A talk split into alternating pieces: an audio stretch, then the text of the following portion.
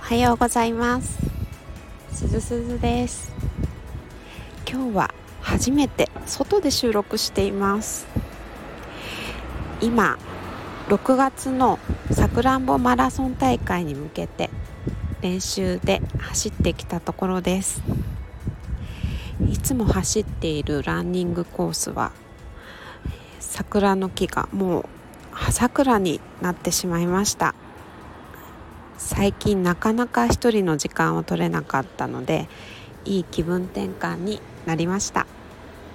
そして今回の配信で春チャンネル10回目になりました。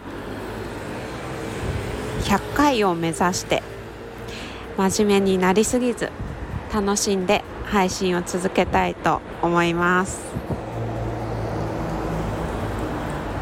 今日も最後までお聴きいただきありがとうございましたまたお会いしましょうすずすずでした。